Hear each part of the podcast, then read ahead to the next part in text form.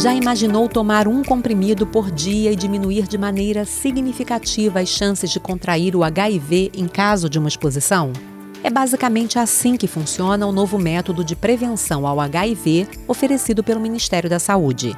A profilaxia pré-exposição, ou PrEP, como é mais conhecida, é um dos componentes da abordagem adotada pelo Ministério da Saúde para combater o HIV, chamada de prevenção combinada. A pessoa tem a opção de usar um método de prevenção ou combinar vários que se ajustem às suas necessidades, características individuais ou momentos de vida um único medicamento por dia tomado regularmente, mesmo que não haja suspeita de exposição, pois o objetivo é que ele funcione como uma barreira para o HIV antes da pessoa ter contato com o vírus. A apresentadora Mônica Bittencourt conversa sobre a PrEP com a diretora do Instituto Nacional de Infectologia Evandro Chagas, o INE da Fiocruz, Valdileia Veloso. Fique agora com o episódio de hoje: PrEP, profilaxia e pré-exposição ao HIV. Eu sou Valdiléia Veloso, sou médica, infectologista, sou pesquisadora da Fundação Oswaldo Cruz e trabalho no Instituto Nacional de Infectologia da Fundação Oswaldo Cruz, no Rio de Janeiro. Olá, Valdiléia, tudo bem? Seja muito bem-vinda ao Ligado em Saúde. É um prazer ter você aqui com a gente hoje. Prazer estar aqui, agradeço o convite. Bom, a gente sabe que na década de 80 a AIDS era uma doença que assustava muita gente, né? Pouco se conhecia sobre a doença, não, não tinha um tratamento efetivo e hoje a gente sabe que as pessoas podem conviver com o vírus e muito se avançou nas estratégias de controle e de prevenção. E a PrEP é uma dessas estratégias, né? Então eu queria começar o programa entendendo que estratégia é essa, né? O que, que é a PrEP? A PrEP é uma é, estratégia que consiste na pessoa tomar preventivamente um medicamento para evitar a aquisição do HIV. E como é que esse remédio age no corpo? Esse medicamento, ele é um medicamento que a gente chama de né, da classe dos antirretrovirais. Então, é um medicamento que interfere no ciclo do vírus nas células humanas. Então, é um medicamento que pode ser usado para tratamento e para prevenção. E não tem risco uma pessoa que não tem o vírus usar o antirretroviral? Não, o, todo medicamento pode ter efeitos colaterais, os mais simples né, que a gente possa é, lembrar aqui. Mas é, antes de ser colocado para uso né, pelas pessoas, esses medicamentos são testados, são testados em animais, são testados em seres humanos nas pesquisas e esse medicamento especificamente que está sendo utilizado para PrEP, ele foi bastante utilizado, testado e se mostrou bastante seguro. Nós sabemos algumas é, especificidades em relação à, à toxicidade e é, é, é feito um monitoramento é, para que a pessoa não continue usando é, se apresentar algum problema. E que problemas são esses que podem acontecer? Alterações na parte digestiva no início, quando a pessoa logo começa a, a tomar o medicamento, mas isso desaparece em pouco tempo, não, não persiste.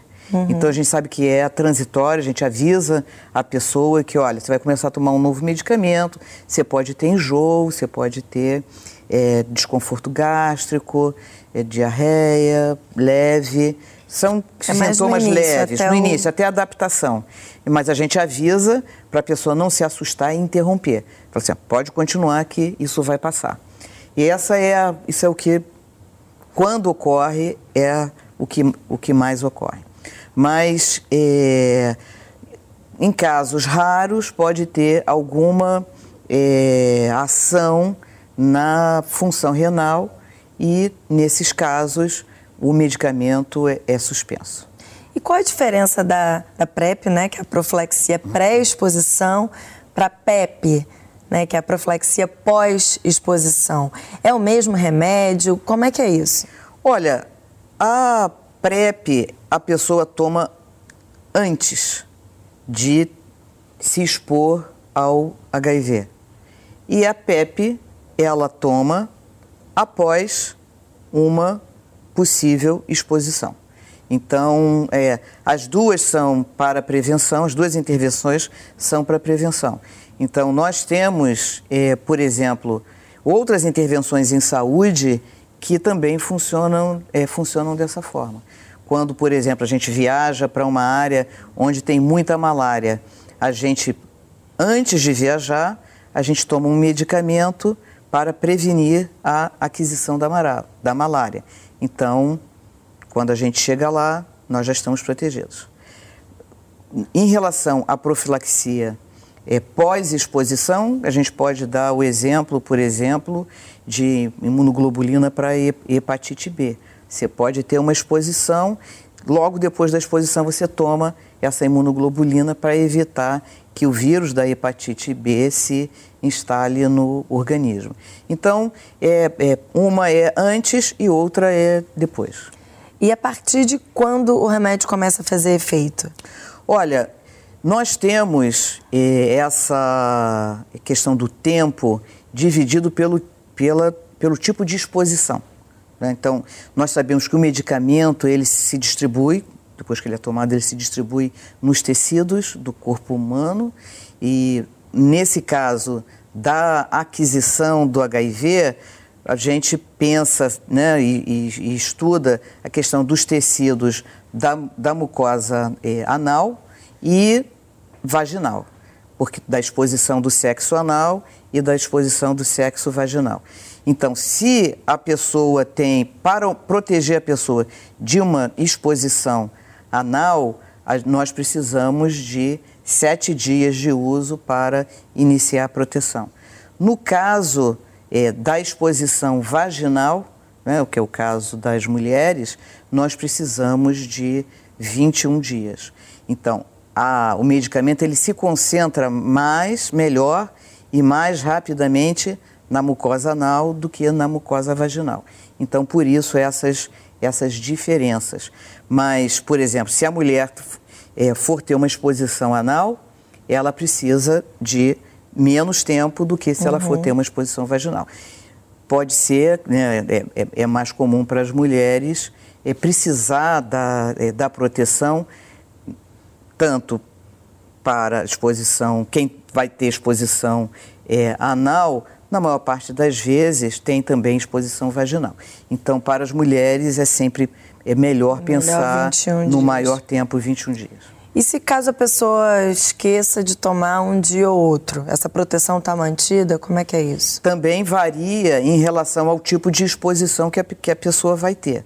Então, para eh, a exposição anal, nós sabemos que em torno de cinco dias a pessoa ainda está, ainda está protegida.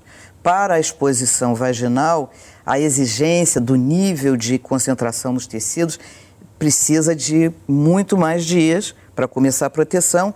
Então, pouco tempo depois de parar o uso, a pessoa já está é, já tá exposta. Então, é, essa questão depende da, do, da, da, do tipo de exposição que a pessoa vai ter. Mas então, cinco dias a gente pode pensar para a exposição anal e para é, a exposição vaginal, um, dois dias já coloca a, a pessoa é, em risco. Uhum. E a, a, pessoa precisa, assim que ela começa o tratamento, a profilaxia, né? Ela precisa tomar durante quanto tempo? ela pode tomar a vida inteira, ela pode interromper quando ela quiser, se não funcionar para ela? Sim, então, sim. Primeiro, nem todas as pessoas querem fazer esse tipo de é, profilaxia. Né? Uhum. Tem gente que não, não, gosta de tomar remédio, prefere, prefere não tomar. Mas é, a, a, gente sempre pensa em, em PrEP, né, na profilaxia pré-exposição, faz uma analogia com a contracepção em que você pode, tem momentos que você precisa de um tipo de contraceptivo, você escolhe um tipo de contraceptivo, você muda esse contraceptivo é, de acordo com é, a, a, sua vida sexual, atividade sexual que você está tendo. Então, o mesmo é para é, profilaxia para exposição. Tem momentos em que você está mais vulnerável, outros momentos menos vulnerável. Então, você pode é, é, interromper se você não estiver no momento em que você está é, vulnerável à, à, à aquisição, retornar depois, porque é uma profilaxia. Então, não tem problema usar continuamente e não tem problema parar. É claro que você vai parar e aí não pode se expor ou para e usa outro tipo, usa outro tipo de prevenção. Uhum. A gente sempre vê a profilaxia pré-exposição, a gente fala né, da prevenção combinada. Sim. Não é uma intervenção isolada. Ela está dentro de um plano, dentro de uma, é, um pacote, vamos dizer assim, de medidas de prevenção que a pessoa adota para é, é, proteger a sua saúde. E que isso é feito junto com um profissional de saúde, treinado, para discutir todas essas questões e para ajudar a pessoa a entender, naquele momento de vida, da necessidade de, de prevenção, o que melhor se adapta ao estilo de vida e ao tipo de exposição que a pessoa está tendo, pode vir a ter. Então, no próximo bloco, a gente vai continuar essa conversa, a gente vai entrar mais especificamente em quem deve tomar esse remédio, quem não deve tomar, que cuidados essa pessoa precisa ter. Então, a gente volta daqui a pouquinho e continua essa conversa sobre PrEP. Não sai daí, o ligado volta já.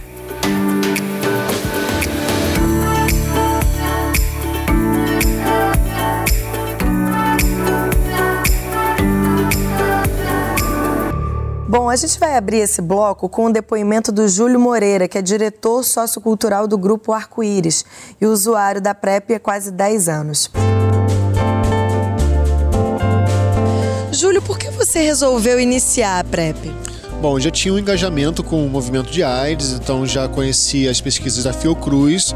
Eu achava importante é, auxiliar né, nesse estudo, porque seria uma forma revolucionária de você prevenir o HIV. Então eu me voluntariei. Os primeiros estudos sobre a PrEP, que foi o estudo IPREX, Uh, o bacana é que foi na primeira fase do, do, estudo, era um estudo duplo cego, ou seja, nem quem era voluntário, nem os pesquisadores sabiam se esse voluntário estava tomando o medicamento ou não. Então a gente podia estar tomando o placebo ou o medicamento em si.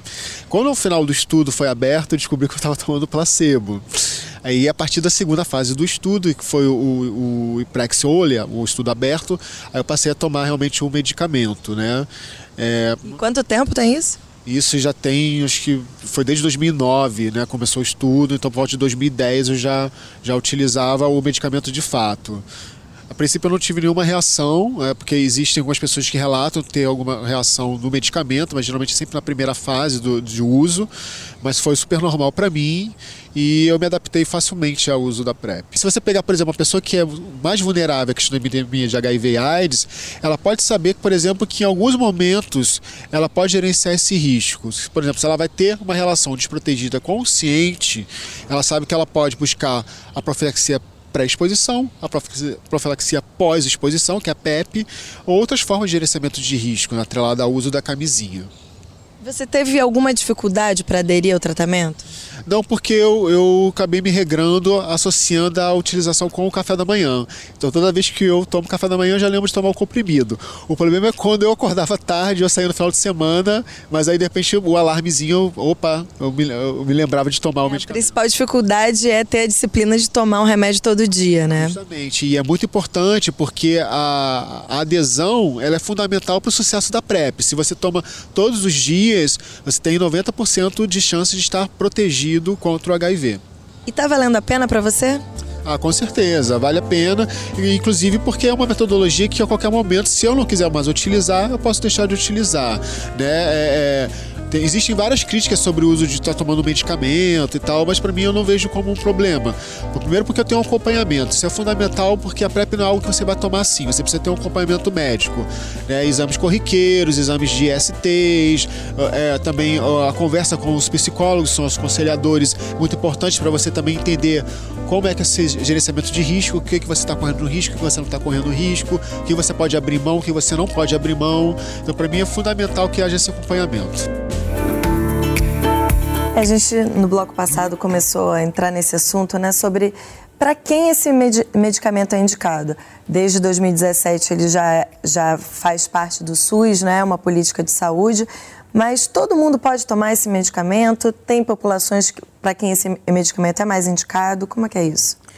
Olha, o Ministério da Saúde tem eh, um protocolo em que estabelece ali eh, as pessoas que têm, eh, nesse momento, maior necessidade de fazer uso, porque os estudos mostraram que são as pessoas que no Brasil estão mais vulneráveis a adquirir a infecção pelo HIV. Né? E esses dados, eh, esses dados são os dados epidemiológicos que o Ministério da Saúde acompanha. Então, no caso, eh, são homens que transam com outros homens, mulheres transexuais e travestis e profissionais, eh, mulheres profissionais eh, do sexo e também casais soro discordantes ou soro diferentes em que uma pessoa é portadora do HIV e a outra não. E sobre a prevenção combinada, né, que a gente começou a falar um pouco do primeiro bloco.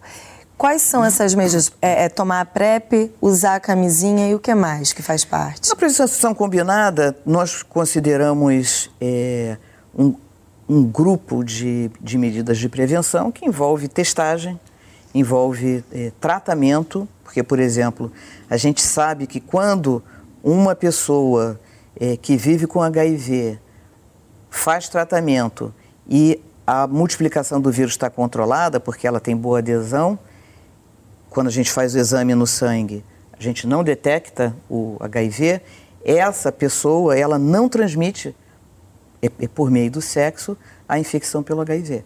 Então, é indetectável, né? Está indetectável, né? A gente fala então, indetectável, in, é, intransmissível. Então, essa, por exemplo, é uma das medidas, tratar, ter boa adesão, ficar indetectável. O uso da camisinha, você tem é, a, a, profilaxia pré-exposição, pós-exposição e tem é, uma questão também em relação a é, quais são as práticas que é, tem, estão associadas a um risco maior de aquisição do HIV. A relação anal desprotegida, por exemplo, é o que nós sabemos que está é, associado ao maior risco é, de aquisição. Então, a pessoa, dependendo do tipo de prática que ela tem, ela vai gerenciando esse risco e escolhendo as medidas de prevenção e a combinação de métodos de acordo com o momento em que ela, ela está. Nós temos pessoas que têm é, risco em momentos mais específicos, ou quando viajam, não é, não são, não é risco contínuo. Então, isso tudo discutido com um, um profissional de saúde, e a pessoa reflete e faz essa escolha. Por isso que a gente fala de prevenção combinada. Mas esse profissional está ali junto para eles juntos decidirem, né? Se a pessoa deve tomar ou não precisa é, tomar. Em que, é, é, se naquele momento de vida é, é, é a melhor escolha, considerando uhum. o fato de você tem que lembrar, tem que fazer o acompanhamento uhum. médico.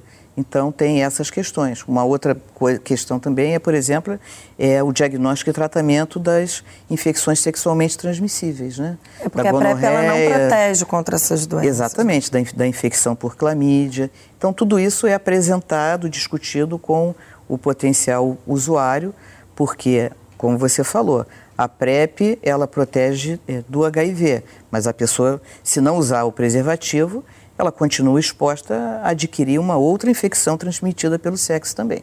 E a PrEP é, não poderia encorajar as pessoas a não utilizarem a camisinha?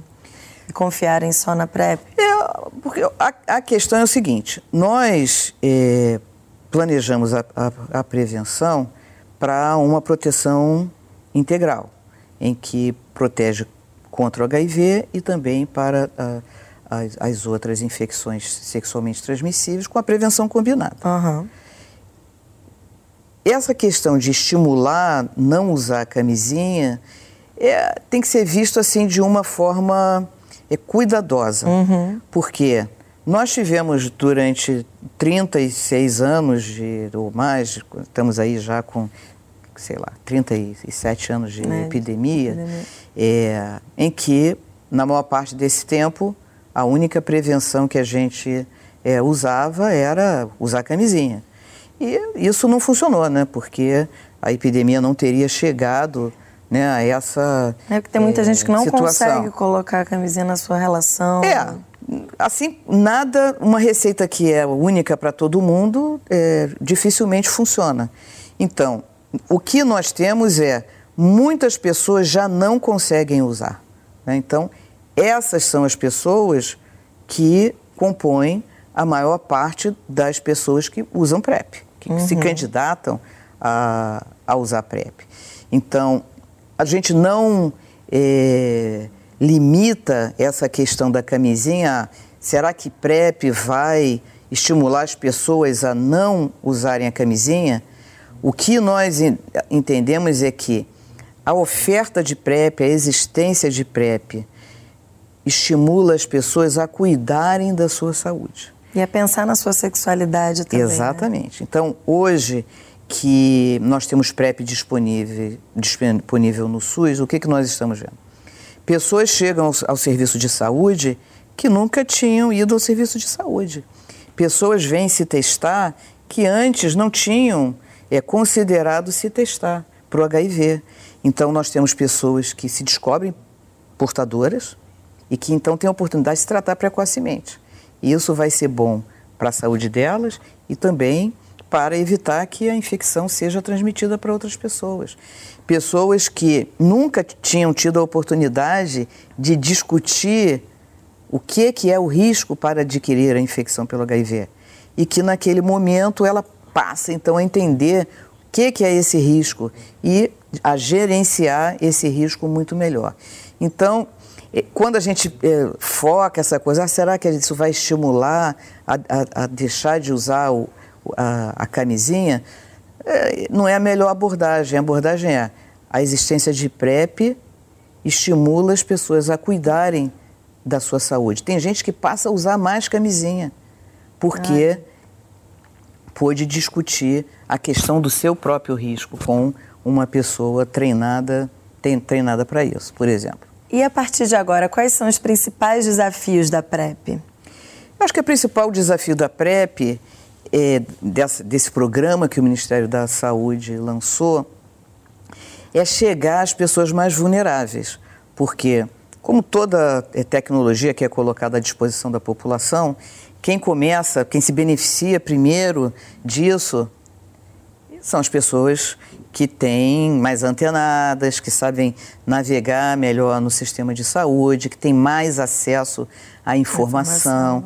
que têm é, é, o autocuidado mais desenvolvido. Essas são as primeiras a usar é, a PrEP hoje. Uhum. Então, acho que um dos grandes desafios é chegar às pessoas que não têm é, tanta informação sobre cuidados de saúde, não tem é, tanto essa, essa prática, é chegar é, às pessoas que são mais é, exclu, que estão mais excluídas, marginalizadas, discriminadas, é, o serviço de saúde precisa ser preparado para acolher melhor as pessoas, para que a gente possa atingir as pessoas realmente vulneráveis. Porque a vulnerabilidade, ela não se limita a práticas sexuais. A vulnerabilidade está relacionada a todo um contexto social que pode favorecer ou não é, a aquisição da, da infecção pelo HIV. Gostaria muito de agradecer a sua presença aqui no nosso programa, Valdileia. A gente se encontra no próximo Ligado em Saúde. Tchau!